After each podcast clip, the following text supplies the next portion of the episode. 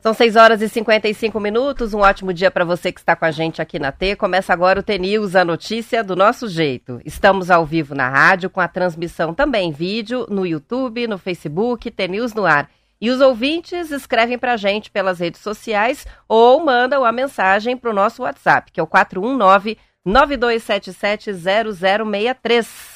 Hoje é terça-feira, dia 19 de setembro de 2023 e o T-News começa já. Ih, calor, Marcelo Almeida. Como esquentou, né? Meu Deus. Bom dia, bom dia. Tudo bem, Roberto? Bom dia. Maravilha.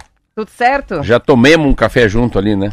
Já, já tomamos É igual café. fala. Nós veve, nós cheguemos Engraçado junto. que brasileiro é assim, né? Pode estar 40 graus, um Ah, cafezinho, não né? tem como, né? Aquele cafezinho. Eu nem, eu nem- é engraçado, eu nem imagino a gente tomar uma coisa gelada assim quando acorda, assim. É. É. Café tem que é todo dia, tanto faz o Eu que. tava falando pra Roberto como a vida é, né?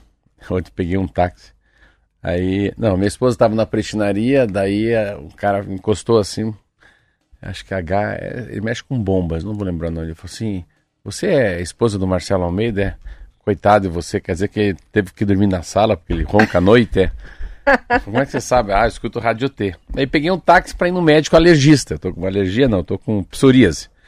Aí fui no médico, peguei um táxi, um calor do cão. Daí ele falou: o senhor vai no médico do sono? Eu falei, como assim? Ah, eu vi na rádio que o senhor tem apneia. Tá todo mundo Olha, sabendo de tá tudo, louco? né? rádio. Esses dias tinha um preocupado falando: olha, fala pro Marcelo não deixar o carro dele aberto na rua. É. Deixa eu mostrar uma coisa também, né? Ah, sim, o Joel deve estar ouvindo a gente, porque ouve todos os dias. A gente tava com o mistério aqui da encomenda do Joel. E Não, ela chegou. não, primeiro que ela não me conta que o Joel vai presenteá-la. Ninguém me fala nada. Coloco na minha mesa uma caixa que vem de cascavel. Eu abri. Gostou, Eu, eu gostou. adoro o Boticário. Eu adoro esse creminho. O outro não sei onde que tá, se é shampoo, se é, se é condicionador. Mas isso aqui é uma noção nutritiva, desodorante, que é caviar. Eu acho que foi uma brincadeira que ele fez com a gente, porque você fala do shampoo de caviar, né? É. E aí, aquele dia mesmo, ele participou e falou: Ah, eu vou mandar pra você, Roberto. Olha lá, chegou É sim. bom pra caramba. É, então tá comigo. Ah, vamos dividir então, É, não, meio a meio é, aí. é, é. Eu vou te dar um desse novo daí. Muito bom. Então tá resolvido o mistério do, da encomenda do Joel. Tá feita aqui a propaganda do caviar do Boticário. Já tava Eu- feita, eu, né? Eu, eu mandei, eu mandei, eu quero ver se vai chegar, a mesma coisa que vai chegar. Eu mandei uma carta, eu tenho um dos filhos meus, mora nos Estados Unidos, uma cidade chamada Boston, que fica lá no estado de Massachusetts. E eu mandei uma carta e coloquei 100 dólares dentro. Eu quero ver se chega. Até ontem Ó, não chegou. Isso é um bom teste, né? Isso é um bom teste. Eu quero ver se chega a carta. Coloquei um papel assim, né? Coloquei o dinheiro bem escondidinho dentro da carta, assim, no envelope, tudinho. Do Marcelo pro Lourenço. Isso é uma ideia tão legal, né? Escrever carta pros filhos. Eu tô É. prometendo uma pro Léo, meu filho que tá fora, e ah, no dia a dia, na correria, acaba eu já escrevi a segunda. fazer, A né? segunda vai hoje. Escrever à mão por mesmo, semana. daquele jeito bem de antigamente. Gostoso, É, é. né? Muito legal. Vamos que vamos? Vamos que vamos. Temos alma T? Vambora. Alma T.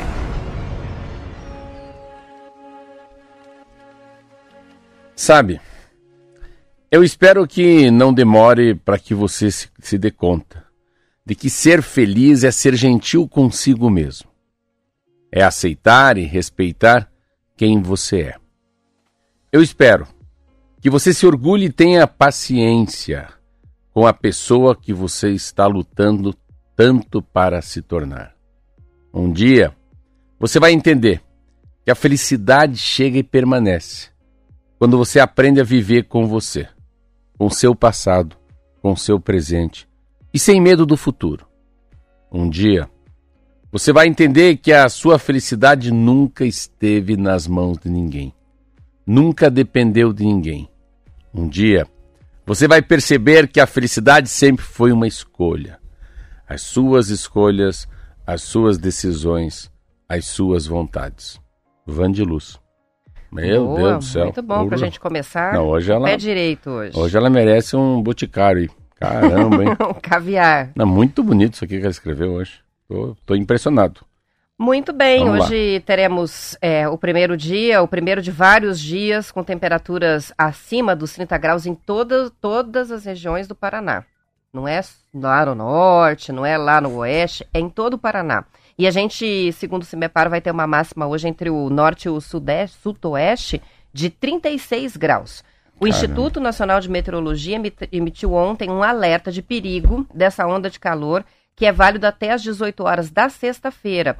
O aviso ocorre quando as temperaturas máximas excedem pelo menos 5 graus a média histórica por períodos por vários dias seguidos. Em nota, o Instituto explicou que o alerta é reavaliado diariamente. A onda de calor, aqui no Brasil, veio junto com baixos índices de umidade relativa do ar, o que aumenta o risco de queimadas no Sudeste e Centro-Oeste, regiões que ainda estão no período de seca. Essa combinação de tempo seco com calor e queda de pressão atmosférica impede a formação de nebulosidade e afasta o avanço das frentes frias. As informações são da Agência Brasil e a gente ainda não saiu do inverno. Então, Primavera aí, começa no dia Verenico 23. ganha força. Olha que interessante. Nós estamos até no jornal hoje aqui. Estamos bonito aqui no, no Paraná inteiro. Ah, de acordo com o Centro de Gerenciamento de, de Emergência de Clima, a Prefeitura de São Paulo, que eu achei por ali de madrugada, achei tão legal. Curitiba vai ficar muito quente, Paraná vai ficar muito quente. O que eles falam é o seguinte: no fundo, você tem um, um, anticiclone, que é um, um sistema de alta pressão atmosférica com ar muito quente e seco, que impede que qualquer frente fria chegue aqui no sul do Brasil, no Brasil até domingo. Ah, o bicho vai pegar, sabe, domingo. Também tem um outro efeito, que é o efeito El Ninho, que começou lá no dia 8 de junho, olha que interessante, que é um fenômeno, Roberta, que impede a chegada do ar frio no polar, que levou a um inverno atípico. Então são duas frentes. É essa frente do El Ninho e também essa frente que a gente fala aí do anticiclone. Ah, o, ar, o ar polar não chegou, o inverno foi um inverno muito atípico. Mês de julho, por exemplo, foi o mês mais quente de mil, desde 1961, de acordo com o Instituto Nacional de Meteorologia. Que coisa No louca. mundo, né? No Ou mundo. no Brasil? No Não, mundo, aqui né? é no Brasil. Aqui é o nosso é no Brasil. No Brasil. Coisa, né? Quer ver outra coisa que eles falam que é muito interessante, que é, é a semana quente, claro, dia 23 ou 24, não sei que dia, mas acaba o... É 23 que começa a primavera. Vamos, até- a vamos ver primavera? até que horas é que começa Adoro a ver a primavera. hora que termina. Início da primavera. Já vi que é 26, tinha 23 de setembro. Paraná, ah, é. aqui só tá colocando a data. Ah, vamos. Os ouvintes, se puder me ajudar aqui, alguém souber. Ah, pô, 3h50 da manhã. 3h50 da 3h50 manhã? da manhã, dia 23 de setembro, início oficial da primavera. Olha aí, ó. E no Paraná muito quente, eles falam do Paraná que eu não, não achei, agora não vou achar, mas eles falam dessa história da. ah, do, do- você falou de Paranavaí, essa região mais próxima do Paranapanema que vai estar muito quente. Então, mas que eu ainda ainda li de manhã cedo, não parece que estou louco. É, ela fica muito mais forte no, no final de semana. Vai ter um dia muito quente, sexta, sábado, domingo, que é 22, 23 e 24. E a partir de segunda-feira a coisa muda, que daí já aí de fato entra a primavera. Então é um verão dentro do Viranico que ganha muita força a partir de julho e que faz com que agosto seja o mês mais quente do país. É isso. Isto mesmo, e no sábado a gente vai ter, não, domingo a gente vai ter as maiores temperaturas, como você falou, e agora já atualizando, ontem eu falei das temperaturas, hoje já mudou e mudou para mais calor. A Paranavaí, no domingo, temperatura de 45 graus a máxima, Maringá 44. E Muarama 44 também são as maiores temperaturas entre as cidades destacadas aqui no mapa. Em Curitiba a gente vai ter 37. Em Ponta Grossa, que também não faz esse calorão, 37 graus. Litoral do estado, se Paranaguá faz 40, quanto será que vai fazer em Morretes? Meu Deus, não. Uns 55 E a graus, né? sensação de 63. Com certeza. A Secretaria de Saúde aqui do Paraná, inclusive, divulgou ontem uma nota recomendando alguns cuidados de saúde. É, As recomendações são dirigidas à população em geral, mas a Secretaria explica que as crianças e os idosos precisam de uma atenção redobrada. O mais importante, hidratação e a alimentação adequada. Nos dias quentes, é recomendável aumentar o consumo de alimentos em natura, crus, frutas, verduras, legumes. Uma boa comparação é entre o arroz e o feijão, que tem alto teor de água, com os ultraprocessados, que são ricos em sódio, aditivos e que são escassos em água. Refrigerantes, aqueles sucos né- de néctar, não são uma fonte adequada para hidratação, também não dá para caprichar muito no café e na bebida alcoólica, porque desidrata, né? E, e justamente quando a gente tem vontade de tomar aquela cerveja gelada, se toma demais desidrata. O efeito é o contrário. Então, muita água. De acordo com a nutricionista da Divisão de Promoção da Alimentação Saudável, a Cristina Klobukovski, A quantidade de água que precisa ser ingerida por dia depende de vários fatores: idade, peso, atividade física, clima, temperatura ambiente. Uma forma de verificar se a ingestão hídrica está adequada é prestar atenção na coloração da urina, do xixi, que deve estar sempre bem clarinho. Se tiver muito amarelado, precisa tomar mais aprende, água. Isso a gente aprende quando é pequenininho já, né? É. Quanto mais clarinho, quase transparente. mais clarinho, melhor está. Isso aí. Mais hidratado está, né? Mais água você tomou, mais, né? mais água tomou, ou suco de frutas que realmente hidratou, né? Enfim, tem que prestar atenção aí. Sinais de exaustão, tontura, desmaio, dor de cabeça, náusea, porque como a gente está vindo de temperaturas bem mais amenas e vai passar para um calorão é, por vários dias, é preciso dar atenção. Na Europa, muita gente passou mal, teve gente que morreu de calor, né? Então, eles estão falando. verão É isso que estão falando nessa matéria. Eles estão falando, vamos ver como é que foi lá. Foi muito quente. Se esse verão inteiro que dava na Europa aí, destruidor se ele chega no Brasil no final do ano. Só que a gente está começando ainda, né? Tem a primavera. O que eu entendi é o seguinte: muito calor essa semana, muito calor sábado e domingo. Então você que está no noroeste do estado se cuida, muito quente naquela região da, eu chamo de Amy Hills lá, né? Paranavaí, lá para cima, Umuarama, Cianorte. E claro, depois do final de semana fica amenizado, porque daí entra uma nova estação, que não é a estação mais quente do ano, chamada primavera. É um veranico dentro do invernico. Mais ou menos aí. isso, né? E começa a resfriada aí de baixo para cima, né? Tô vendo aqui no mapa, na segunda, ainda vai fazer bastante calor lá pro norte, mas aqui pra gente já muda. É, sul do estado, ah, o sudeste do estado já muda. Vê Curitiba, no domingo a gente vai ter essa máxima que eu li aqui, de 37, ma- a mínima vai ser 21, e na segunda-feira a máxima vai ser 19. Aí já mudou. Então, vamos lá de novo pra essa gangorra, né? vai lá pra cima no dia depois seguinte lá depois pra ninguém baixo. entende, tem um monte de gente usando máscara, né? É, segunda-feira é a gripe. Rio Negro vai ter 12 graus. Essa é a gripe. Então, prepara a imunidade aí. Muita vitamina C. São 7 horas e 7 minutos e hoje, Marcelo, o SUS, o Sistema Único de Saúde, está completando 33 anos. A lei que instituiu e formalizou o Sistema Único de Saúde foi promulgada neste dia, em 1990. O SUS é um dos maiores e mais complexos sistemas de saúde pública do planeta e abrange desde a avaliação da pressão arterial nas unidades básicas de saúde até transplante de órgãos. Antes da Constituição de 88, o sistema público de saúde era a responsabilidade do antigo INAMPS. Vamos ver quem que vai se lembrar disso. INPS, né? É isso, o INAMPS, que só atendia quem contribuía para a Previdência Social, ou seja, quem tinha o registro na carteira de trabalho. O INAMPS tinha surgido de uma pressão de indústrias e grandes empresas do Brasil para que os funcionários não perdessem dias de trabalho. Já o SUS foi criado para universalizar o atendimento. É descentralizado, o que significa que a maioria das ações de saúde do SUS são executadas mesmo pelos municípios e as políticas públicas são coordenadas pelo Ministério da Saúde. O financiamento é feito pelos municípios, estados e governo federal. A gente com a visão grande lá atrás, né? A gente só a gente teve muito, qualquer um de nós. Primeiro que eu acho que era INP, INPS, depois INAMPS, depois virou SUS. A Adriana de Colombo disse que lembrou do INPS que Viu? você falou. É um três nomes já. Mas a, a- o Sistema Único de Saúde tem várias, várias vertentes bonitas nele, né? Eu acho que a primeira coisa que eu acho muito louco é assim essa capacidade do governo ter algum cadastro, né? Da maneira de você, de alguma maneira você chegar nas pessoas. Eu acho tão inteligente, mas tão inteligente você parar para pensar, vamos não vamos falar da eficiência, vamos falar da unidade básica de saúde, vamos falar de uma unidade de pronto atendimento, vamos falar um, um hospital das clínicas que é alta complexidade. Então, você vê como ele tem, ele é escalonado, né? Uma dor de cabeça, uma perna quebrada, né? O tratamento de um câncer, uma. Então ele tem para todas as esferas. E o que tem mais legal, que eu acho ainda, é essa capacidade que ele tem de tratar al- algumas doenças de altíssima complexidade para os ricos e para os pobres com a mesma atenção. É, é essa universalidade, essa, essa não discrepância, né? É ricos e pobres. É muito essa coisa da democracia. Eu sempre digo, a coisa mais democrática que existe no mundo é uma praia. Ali fica o patrão, o funcionário, um fica de topless, outro fica de fio dental, outro com a barriga de fora, mas tá ali. Nada mais democrático que 10 metros quadrados de areia em qualquer praia, né? O que, que é mais democrático depois? Metrô. Metrô é algo muito democrático. Todo mundo, ninguém sabe quem é, se o cara é milionário, se o cara é drogado, se o cara é traficante, se o cara é jornalista, se o cara é engenheiro, então todo mundo ali dentro também, né? Não sabe o gênero, não sabe nada. E daí eu, essa história da saúde que eu acho muito democrático o SUS. Acho, acredito, por não usar o SUS, que esse é o grande erro. Né?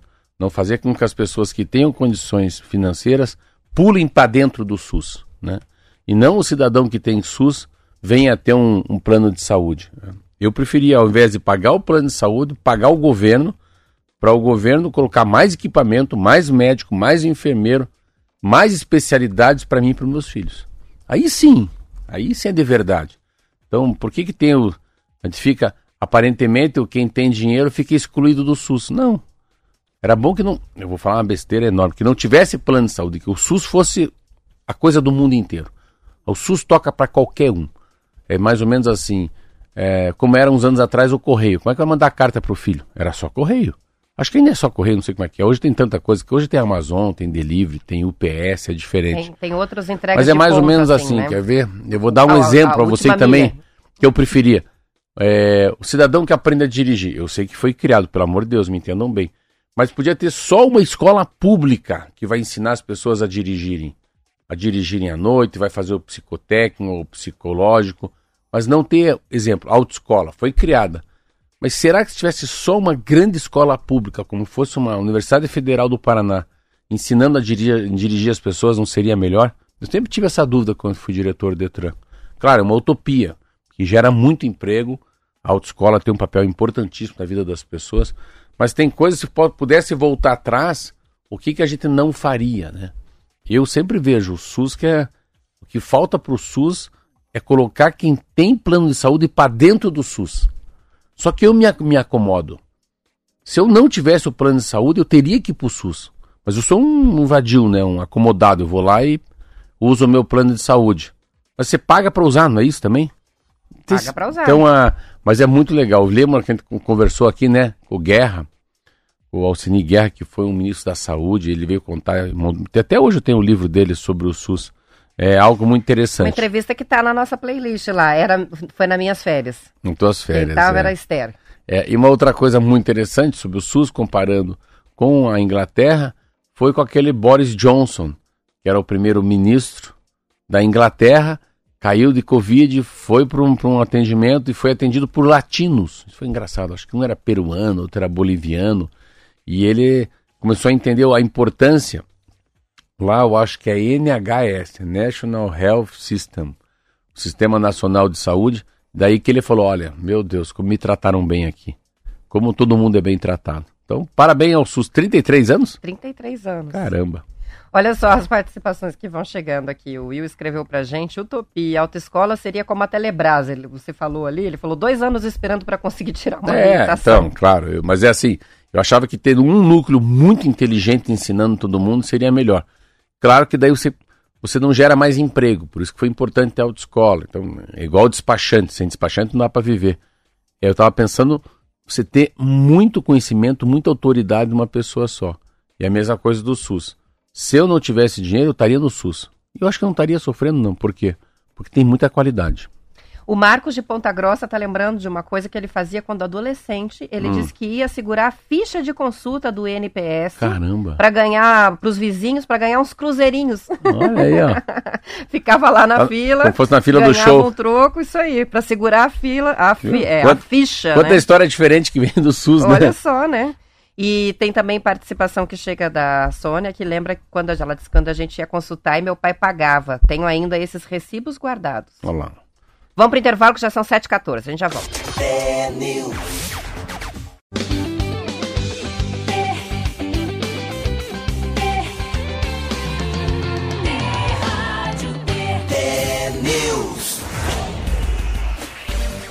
São 7 horas e 17 minutos. Foi inaugurado ontem em Londrina o Laboratório de Tecnologia de Alimentos, Food Tech, do Instituto Federal do Paraná. Os laboratórios de foodtech usam a tecnologia para inovar na área de alimentos, desde a produção, distribuição, venda até o consumo. O laboratório do IFPR em Londrina vai fazer pesquisas na área de biotecnologia dentro do curso de tecnologia em alimentos. Segundo o Instituto, a intenção é focar nas demandas da região, inclusive com apoio para empresas e startups. O laboratório custou 3 milhões de reais, que vieram do Ministério da Agricultura e Pecuária e também de emenda parlamentar. O ministro da Agricultura e Pecuária, Carlos Fávaro, e o ministro da Integração e Desenvolvimento Regional, Valdez Góes, participaram ontem da cerimônia de inauguração. Onde que foi ela, será? Então, lá em Londrina mesmo. É, mesmo, é isso é, é o fundo, como é que fala? Food. Food Tech. É, mas também isso é uma frescura, né? Fala em português, vai. Tecnologia no alimento, não é Cada, isso? É isso Vamos mesmo. traduzir? Cada startup Ai, meu Deus do céu. de cada área tem, né, as Construtecs, as Proptecs. Ah, meu Deus do céu, não vou falar que vão brigar comigo. techs. Vão brigar comigo. É, eu tô food tech da vida. mas é, é, eu acho que às vezes essa, essa coisa, eu, eu né, mas também estamos vou fazer 57, 6 de outubro. Eu gosto muito da história Já? do. É, já, parece 90. Mas eu gosto muito da, da, dessa coisa da. Põe em português mesmo. Mas voltando para a comida, isso é tão, tão importante, tão importante, porque há, há tanto. É tão importante gente desenvolvendo novos produtos, né? Maneira de condicionar a comida, a maneira de congelar a comida, a maneira de transformar a comida, de transportar e transformar ela numa coisa melhor. Ah, eu estava vendo uma. Você vai aprendendo muito a padaria, é um, seria uma escola para qualquer um de vocês. Qualquer cidadão, qualquer pessoa que é o nosso ouvinte, nosso amigo, passar o dia numa produção, numa padaria, você sai de lá encantado. Não importa. Não importa que você não goste de pão, não goste de torta, mas é um encantamento pelo processo, pela alquimia, né? A, a junção de algumas coisas, de alguns líquidos com alguns pós, né? Se torna uma comida. Isso é um troço muito, muito louco. Mas o que eu digo que é mais importante é a maneira de, de você conservar os alimentos, né? Um exemplo, tem um túnel de congelamento. Congelar. Vamos supor que a gente vai congelar uma comida na nossa casa. Congelar em casa, você coloca no congelador.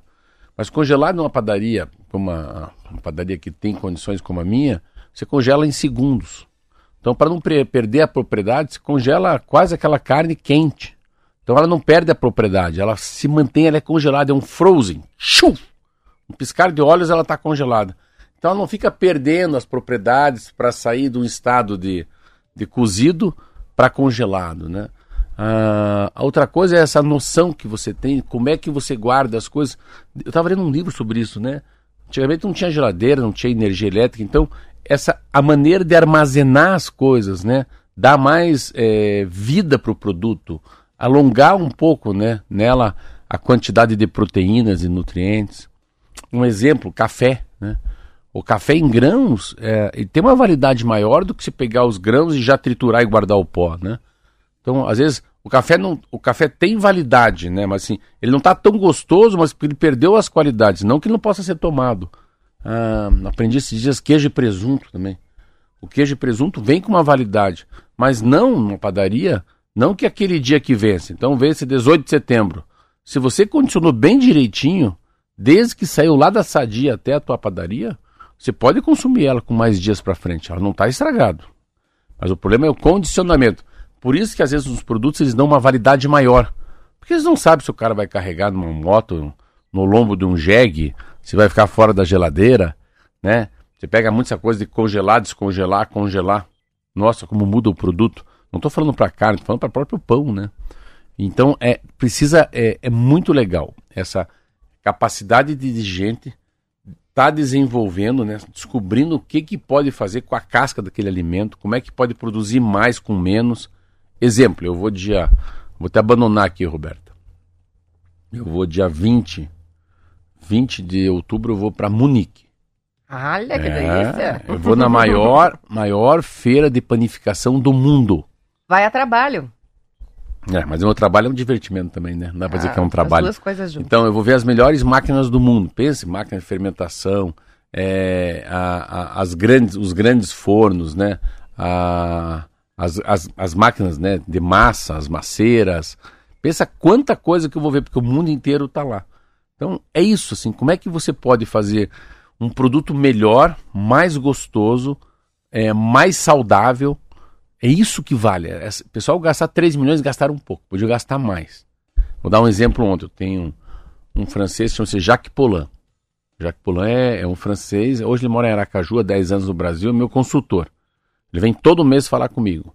Todo mês ele vem dar uma olhadinha nos pães. Ontem ele falou, Marcelo, cara, o que a gente precisa dar menos ênfase é pão francês. Cara. Pão francês todo mundo faz. Pão francês é igual chiclete, qualquer banca tem. Olha que legal. Vamos tentar tirar. Até posto de combustível tem. Tem. É, vamos tentar tirar. Pão de queijo tem. Pão de queijo tem que ter, claro, óbvio, tem que ter também pão francês. Mas todos os outros pães, vamos tentar fazer só fermentação natural. Ontem eu estava discutindo com ele que um pão fica muito pequeno. Ele falou, mas essa é a tendência. O pão que cresce muito, ele tem muito, tem muita coisa química. Então vamos tentar fazer com que a padaria só tenha fermentação natural. Vamos eliminando qualquer coisa que for um mix de produto. Você vê que legal, né? Capacidade de estar tá pensando só na, na, na, condição de saúde do, do próprio cliente. Do consumidor, né? Então... O Paulo está escrevendo tanto que quer ir junto. Me leva junto que eu quero aprender também. E tem umas participações interessantes. Ah, mas carregar minha mala, pelo é. menos, né, Paulo? Pelo amor de Deus. Não vai, não, vai entrar no avião, vai sentar na janela ainda. assim que a gente fala, né? Isso aí. O Marcelo Andreoli participou sobre a questão da conservação dos alimentos que você estava falando. Carne guardada na banha de porco para conservar. Legal. E foi interessante que teve outro ouvinte que escreveu a mesma coisa. Deixa eu ver quem que foi. Eu acho que isso foi o Sinésio. O Sinésio colocou aqui, diz assim: estou velho mesmo, sou do tempo que carne guardava na lata de banha. Ó, oh, que legal. Isso, essa eu não sabia, para conservar. Muito bem, são 7 horas e 23 minutos e a Secretaria de Política Econômica do Ministério da Fazenda elevou de 2,5 para 3,2 a projeção de crescimento da economia brasileira em 2023. Segundo o Ministério da Fazenda, a revisão foi motivada pelo crescimento de quase 1% no PIB no segundo trimestre pelo aumento da safra, expectativa positiva para o resto do ano e pela eventual recuperação da economia chinesa. As projeções de crescimento para este ano melhoraram para todos os setores, Marcelo. O mercado financeiro também revisou a previsão de crescimento da economia brasileira, passando de 2,6% para 2,9%. A estimativa está no Boletim Focus, que foi divulgado ontem. Esse boletim é uma pesquisa que sai semanalmente, é feita pelo Banco Central, com a projeção para os municípios indicadores dos principais indicadores econômicos do país. Então tá é, aí, otimistas, é, né? Mas é engraçado, a gente é otimista não porque a gente é otimista. Sabe por que a gente é otimista? Sabe por que não? Por que, que muda assim os números do Brasil? Ah, melhorou o Brasil. A gente vai vender mais. Tudo Uma é... coisa que chama atenção aqui é que já de cara falaram sobre a economia da China, né? Então, quantas coisas pesam, né? Olha lá, visão global. Lê aqui. A incógnita, a incógnita da China na, no pós-pandemia. Incógnita. In, incógnita. Incógnita da Falou China. A incógnita. Então, o que, que é? Tudo é a China. E a China, é engraçado, isso aí que é interessante. Eu lembro, a China é sempre um país que crescia duas casas, né? Sempre 10, 12, 11. A China era um país assim. E a China levou um susto. Olha que interessante. A China, uma coisa estava lendo por que, que o Brasil vai bem. Porque vários países no mundo perceberam que a China estava na mão dos chineses. Pô, a China produz parafuso, a China produz, a China até, até diz, né, coitado, o chinês já produziu até a Covid lá. O, o chinês produz tudo, a gente fica aqui. Daí dá uma guerra na Ucrânia, não temos nem, nem aquele, aquele produto para fazer o catalisador do carro. Ai, precisa de inalador, não tem a borracha, porque só quem faz a, a borracha é o chinês. Aí a tomada. Ah, tomada. Tomada é lá, parte da tomada quem faz são os indianos. Por quê? Porque todo mundo tem, esses caras são tudo bilhão, tudo é bilhão de gente, bilhão de gente comendo, bilhão de gente casando, e eles precisam trabalhar, todo mundo ficar parado. O que acontece? Eles foram por muito tempo uma mão de obra muito barata. Só que com a pandemia, os países falaram: opa, opa, peraí. Deixa eu ter minha água, minha energia, meus boizinhos, minhas vaquinhas, minhas galinhas, a minha máquina roçadeira. Peraí, eu não preciso depender de outro país. E aí todo mundo vai se recolhendo, vai trazendo, que é o offshore, vai trazendo a empresa que estava lá fora para mais perto. E os chineses começam a ficar meio desamparados. Opa, opa, o mundo não precisa da gente. O desemprego na China, olha, de pessoas entre 16 e 24 anos, nas cidades atingiu 21,3% em junho. Antes era uma taxa de 5%. Só nisso você vê, ó. Tem uma geração é, aí que, a, que é a geração Z já tem está desempregada. O setor da habitação entrou numa crise que piorou depois que o governo agiu para conter uma alta de preço na moratória. Então a maior empresa também da China quebrou, que é uma coisa interessante. A gente não pode parar de pensar que eles cresciam de 1990 a 1999 10, 11%. Estão falando aí em 2,5%. De 2003 a 2007 sempre ficou acima de 10%. Então, e outra coisa, eles começam também a, a, a ficar cada vez mais dependente da gente. É, é, um, é um cenário diferente. E aumenta o consumo de comida. A gente vendia para a China granel. A gente vende muito para a China granel. E essa matéria deixa muito claro que o consumo de alimentos, de alimentos mais sofisticados, como comidas prontas, em vez de grãos, começa a fazer parte da China. Olha que mundo louco. Então, a gente, nós brasileiros, pode ser que a, a indústria brasileira de comida, como exemplo, comece a exportar muita comida já, mas comida já beneficiada, pronta, tilápia na ponta, entendeu? Industrializada, é, né? Porque a gente aqui na Rádio T, a gente fala muito, e é isso que é legal, a gente fala muito do Paraná. Mas sempre que eu leio o Globo Rural é aí, cara. É grãos, é safra, é Porto e Paranaguá, pedágio, milho, soja, farinha. A gente não fala muito sobre os produtos mais sofisticados, né? A gente, a gente falou sobre o café solúvel, né?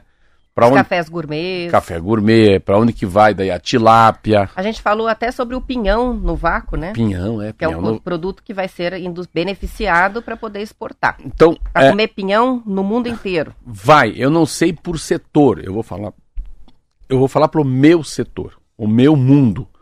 O meu mundo a cada mês eu vendo mais. Eu vendo mais por quê? Porque eu sou bom? Não, porque eu tô lendo o vento. O que é ler vento? Ele é tendência. E a tendência tem três coisas na tendência. As três começam com S. Que é o cliente que quer três coisas. Ele quer saúde, saúde e saúde.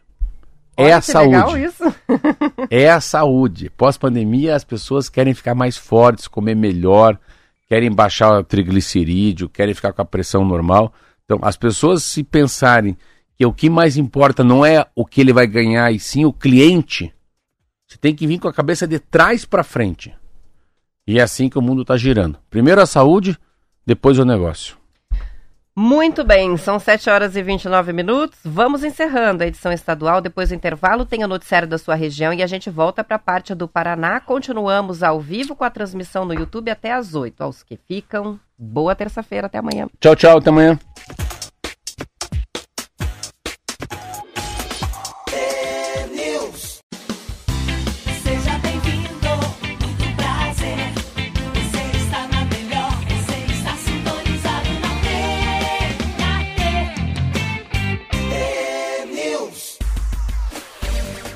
São 7 horas e 33 minutos. O governo federal estabeleceu metas para os municípios reduzirem os acidentes de trânsito e vai premiar o que, os que conseguirem cumprir. De acordo com o Plano Nacional de Redução de Mortes e Lesões no Trânsito, a meta é diminuir em 50% o número de feridos e mortes nas vias do país até 2030. Segundo a Senatran, que é a Secretaria Nacional de Trânsito, Quase 80% das mortes registradas no Brasil ocorrem em apenas 20% dos municípios, o que corresponde a quase 1.200 cidades com mais de 30 mil habitantes. No Brasil, cerca de 25 mil pessoas morrem todos os anos no trânsito. O secretário nacional de trânsito, Adrualdo Catão, disse que a pasta vai oferecer consultoria aos municípios. A medida foi anunciada na abertura da Semana Nacional de Trânsito, que ocorre todos os anos no mês de setembro. Ainda nesta semana, o governo deve apresentar um plano para estimular também o uso de bicicletas como meio de transporte. As informações são da Agência Brasil. E aí, ah, será que funciona? É, assim. É que é, sempre você tem que mostrar, você sempre tem que estar em alta, mostrando uma novidade, né? Faz parte. Eu lembro que eu era diretor do Detran também.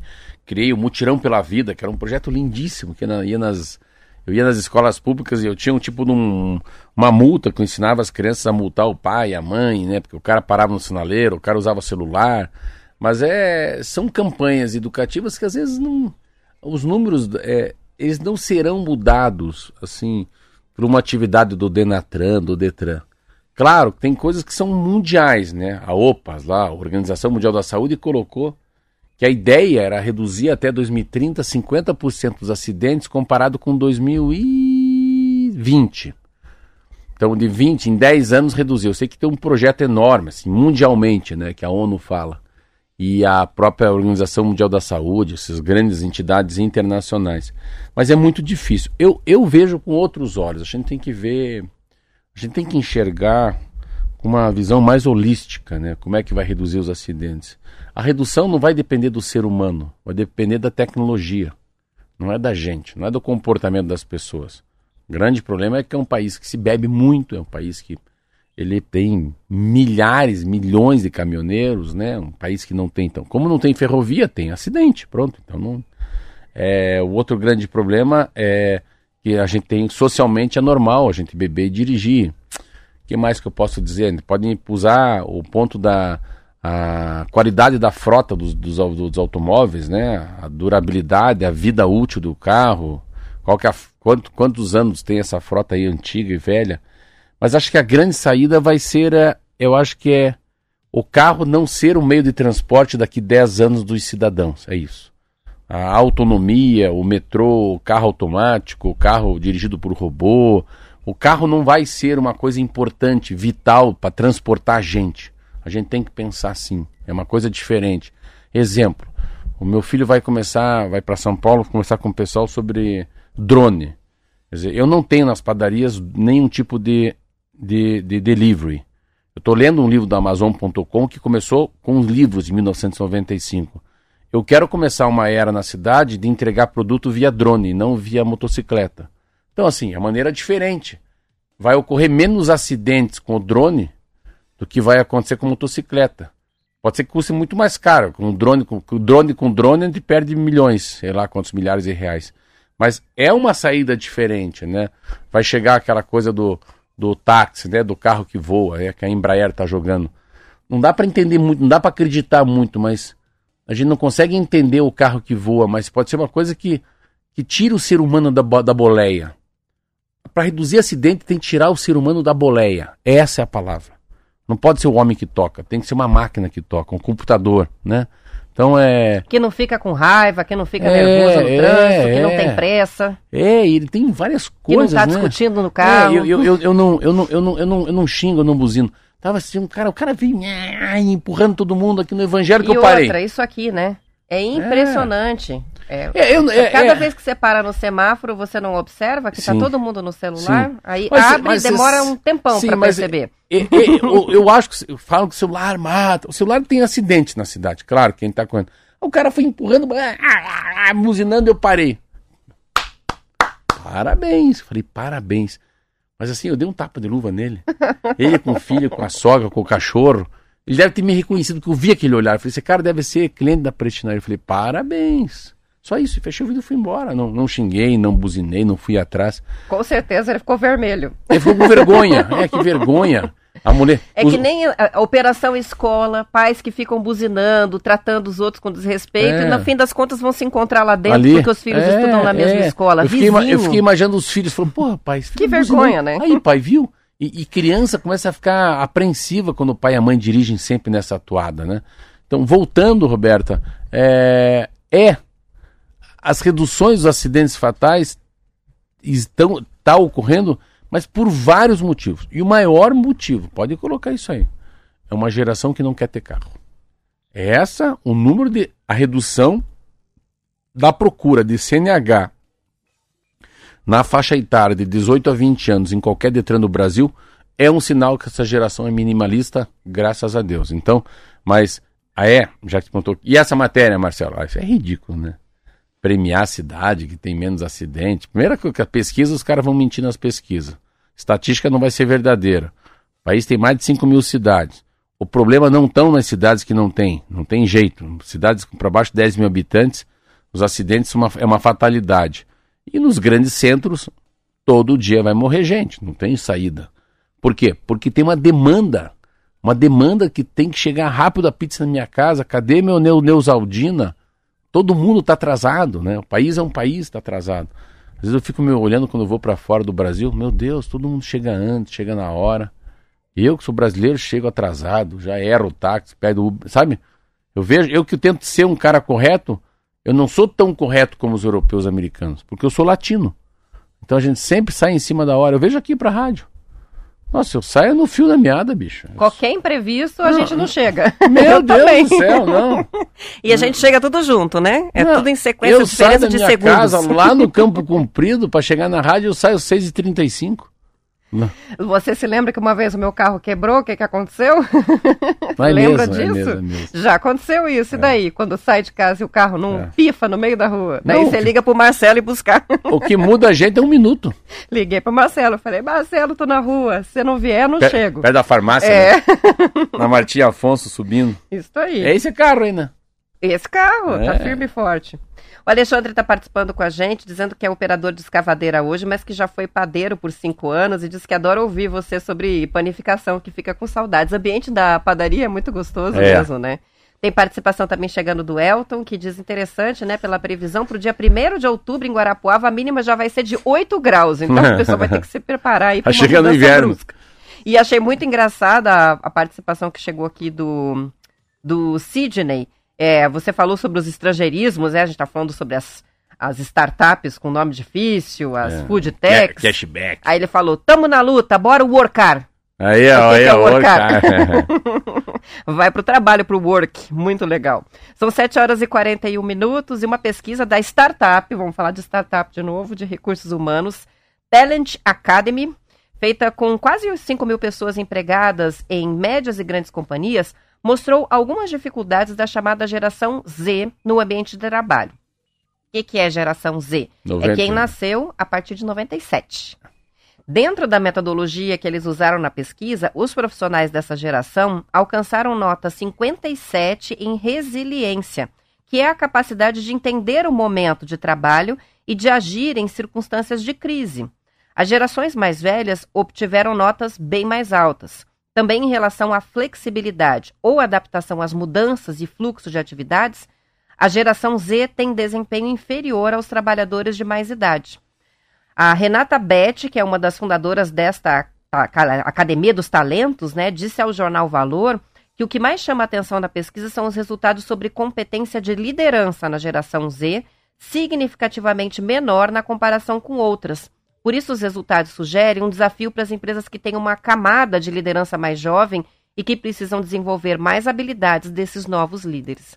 Então aí, né, não são, é, não tem a ver com formação acadêmica, não tem a ver com capacidade de execução de Não. serviço, técnica, mas com muito a ver com a postura. E chama a atenção a resiliência, porque é uma coisa que muito se comenta no ambiente de trabalho, da dificuldade, às vezes, de trabalhar com gerações é, que não têm essa capacidade de entender a crise, de Sim. lidar com, ah, com um momento em que não está tudo perfeito, que está tudo confuso dentro É, do ambiente mas, de mas trabalho. eu, eu né? acho que faz parte, porque eu, eu, se fosse eu acho que isso é uma coisa de antropologia, assim, né? Eu acho que é, é do homem caverna a- ao homem na lua, né? É, as coisas foram ficando mais fáceis. A gente tinha que também ver como é que era a vida do nosso bisavô, do vô, do pai nosso e dos nossos filhos, nossos netos.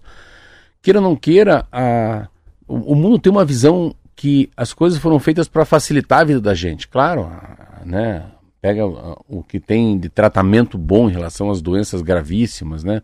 O que tem de condicionamento dentro de um carro, o que tem de é, o que tem de tecnologia embarcada no automóvel 2024, os celulares, né? A gente pega essa- esse mundo digital de delivery, né? De entrega, de pedido, né? Isso tudo foi facilitando a vida das pessoas, mas facilitar a vida das pessoas pode ser também enfraquecer o lado guerreiro das pessoas. Acho que enfraquece a resiliência, se fica mais. Acho que se acaba abrindo muitas concessões. Então pode ser que a. Tem aquele ditado, né? A vida é, é dura para quem leva na moleza, para quem é mole, né? Então, mas para quem leva a vida na dureza, a vida fica mais fácil. Então, não, não que eu seja que é uma geração mimimi, não, não. É uma geração que tem muitas facilidades. As facilidades que foram dadas, né? Eu fico olhando e será que as crianças sabem arrumar uma cama, né? Sabem lavar uma toalha? Sabem, né? Dar uma douradinha no. fazer um arroz, um feijão, né? Limpar uma carne, fazer uma fogueira na churrasqueira lá, acender um fogo, amassar uma massa para fazer uma pizza com o pai, trocar um pneu de um carro, tentar pintar uma parede da, do condomínio. São coisas assim, meio. Mas é uma geração diferente, Roberto, assim, sim. É uma geração diferente. Eu tenho conflito de gerações, né? Hoje eu entendo o que é ser pai. Daqui uns dias eu vou entender o que é ser vô. É muito difícil. Agora eu entendo meu pai como ele sofria com a gente, com os filhos. Porque a gente é muito distante, é muito diferente uma geração para outra. Meu Deus, o que eu estou tentando passar para os meus filhos, né? Para meus quatro filhos e para os filhos da, da minha esposa, é, é, que tem uma coluna, uma, uma coluna cervical que ela não muda em 100 anos. O que é ético, o que não é ético, né? E a ética está dentro da gente. O que, que é correto, né? O que, que é fazer bem feito? É mais ou menos isso, né? Como é que você faz bem feito, faz corretamente, né? Em relação ao horário, à roupa, à higiene, ao atendimento aos outros, né? Olhar para os outros, satisfazer os outros, né? Por que, que uma pessoa tem sucesso ou não, tem sucesso, né? Aonde que está o insucesso? Eu fui um cara que tive um insucesso na vida pública. Mas não é que eu tive insucesso. Só mentem. É só mentem. A vida pública é só mente, né? As pessoas mentem. Mas daí eu não minto, daí você não consegue, você não está no sistema, você não mente, tem que mentir para ganhar voto. É um peixe fora d'água. É, mas daí você fica. Mas, mas, hoje eu vejo, mas eu tô. Por que, que eu me dou bem na padaria? Por que, que eu me dei bem na Rádio T? Porque eu faço as coisas corretas, porque eu leio Vida Simples, eu leio o jornal, a revista Exame, aí pego a história do clima no Estadão. Então, é, é uma geração diferente mesmo, Roberta. Ela é diferente. Às vezes eu tenho dificuldade de entender, mas eu sempre falo: olha, pessoal, o que vale na vida é relacionamento, é olhar no olho. Venha um pouco para o mundo analógico, né? Chega a lasanha na tua casa, mas não esqueça que alguém faz a lasanha. Não esqueça que alguém teve que né, desfiar a carne seca. Não esqueça que alguém teve que pôr moto na, na motocicleta do cara do Uber Eats, né? Do Uber, do Uber Eats. Então é, é uma geração diferente e é uma. A gente está falando, Roberta, de uma coisa muito interessante. Que é como que se contrata uma pessoa. Como é que nós vamos contratar mil pessoas? Nós vamos abrir mil rádios ter no Brasil. Vamos lá. Como é que a gente faz? 100 rádios. Cada rádio precisa ter 10 pessoas. Como é que eu, você, você da comunicação, vai contratar em Curitiba? Essas pessoas serão transportadas para o Brasil inteiro. Como é que se contrata mil pessoas para trabalhar em rádio? São 100 rádios que a gente vai ter. Cada rádio precisa ter 10 pessoas. E tem que ser no braço, não pode contratar uma empresa para fazer a seleção. Vai desde a Zenira até o Marquinho. Tem que contratar um comentarista e uma jornalista a tia da limpeza e o assessorista. Vai, como é que faz? Cara, é muito difícil. É difícil. É difícil. Porque... E tem alguns cuidados que não é na escolha individual, é também de montar times mistos, né? De repente você concluir que contratou mil pessoas que têm mais ou menos a mesma faixa etária. Não é bom para a empresa. Não. É bom Roberta, ter times mistos. Roberto, você vê, cara, você vê o Botafogo. Não tem nada, aquele time não tem nada de bom. E tá liderando por quê? Ele soube, soube compor. Isso é uma Playmobil.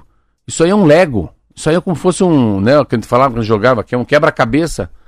Um encaixa no outro, um é muito bom, o outro é menos bom, um é muito forte, o outro é menos forte. A linguagem no quarto é a mesma. Os caras pensam, os, os caras não pensam parecido, mas um é tutor, outro é discípulo, não é isso? Um é evangélico, outro é católico, outro é ateu, outro adora beber, e vai dando certo, vira um time. Mas só time de estrela não dá. Você acabou de dizer um negócio muito legal. Mas é uma geração diferente. É diferente. Eu tenho um filho de 20 anos que trabalha comigo, 21. Eu estou começando a gostar, porque ele está entendendo que é importante ficar atrás do balcão das 5 às 7 da noite. Mas é importante fazer parte do conselho. E é importante ler um balanço e um balancete. E é importante conhecer a moça do Itaú. Mas é importante também saber de onde vem o ovo. Você se entende? Tem que se envolver. É, saber a cadeia, né? Entender, compreender, é. né? Isso tudo daí chama-se o quê? É empatia. Capacidade de entender o outro. Mesmo tendo 20 anos de idade, né? Daí depois eu podia falar de resiliência. Nossa, passamos um dia falando Muito sobre isso. Muito bem. Aqui. São 7 horas e 49 minutos, é hora da gente fazer a pausa. Bora. Vamos pro intervalo, já voltamos. News.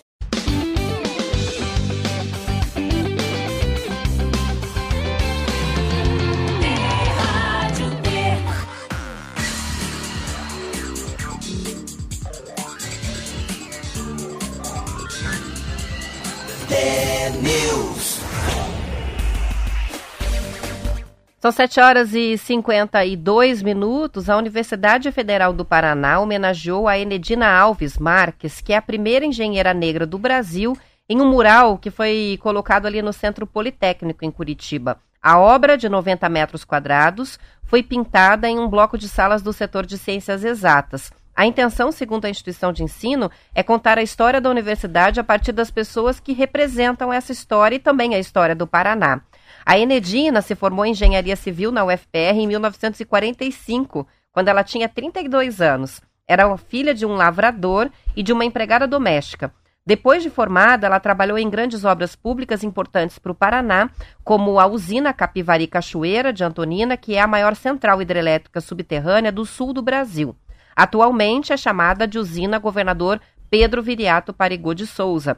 A imagem da usina aparece inclusive nesse mural da UFPR, assim como o Colégio Estadual do Paraná e A Casa do Estudante Universitário de Curitiba, que também foram obras da prancheta de Enedina Alves Marques. Ela é a primeira? Ela é a primeira. É. E a primeira não é a primeira é, de Curitiba, é a primeira do Brasil.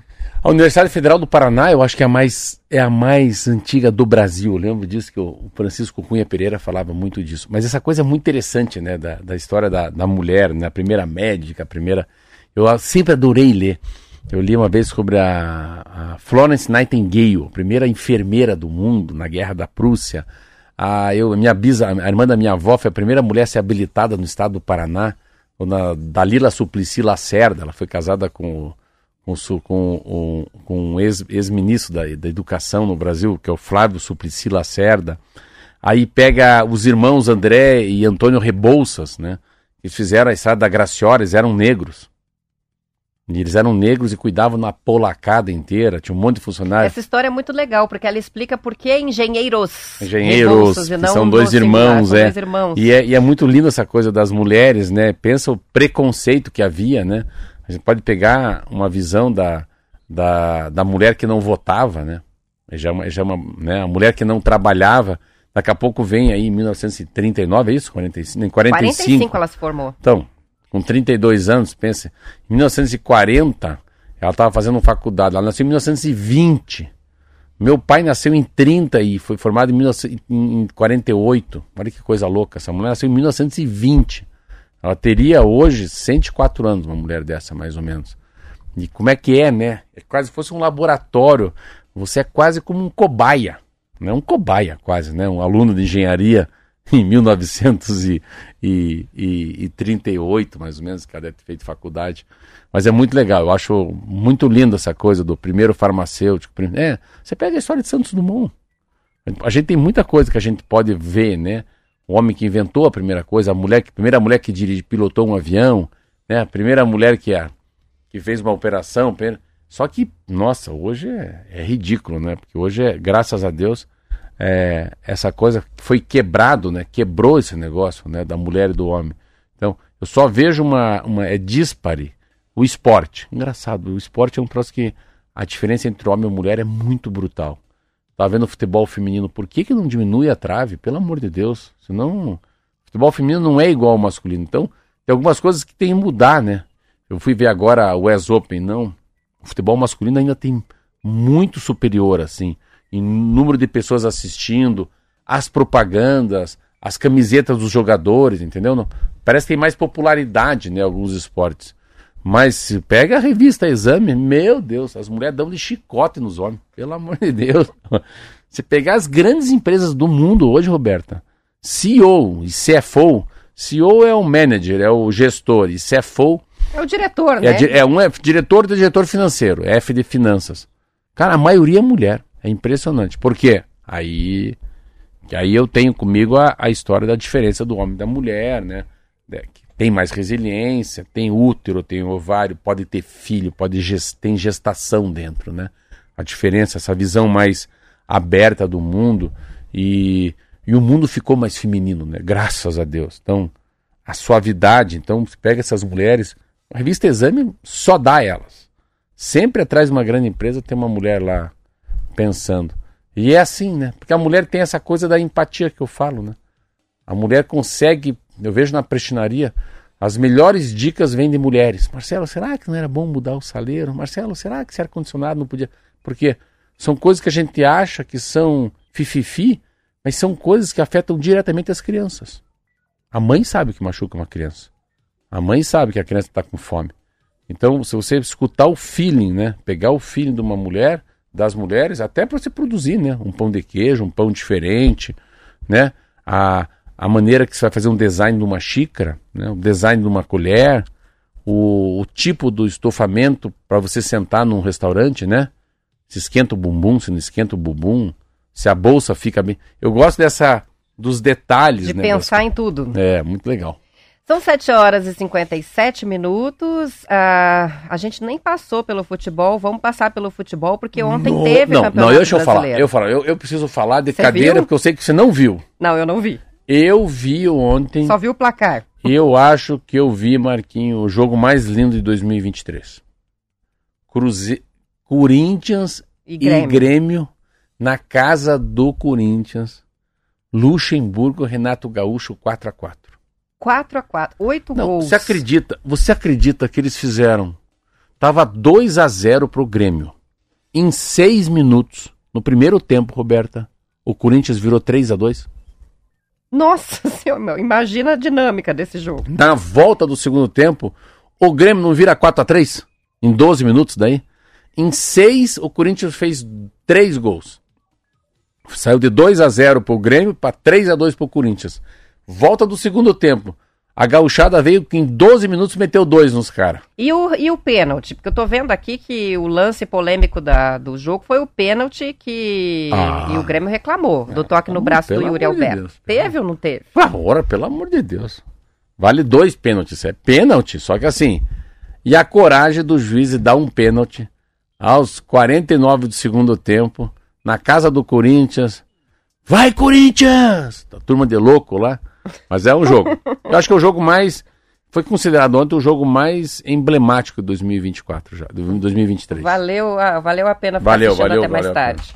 Teve Santos e Bahia também, terminou em 2 a 1 um Aí pro é, tá. Santos. O Bahia vem aqui, dá um pau cacete e polícia no coxa, E depois toma um perde em Santos. casa pro Santos.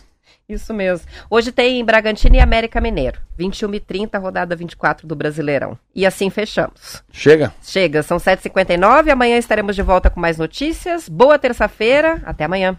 Tchau, tchau. Até amanhã.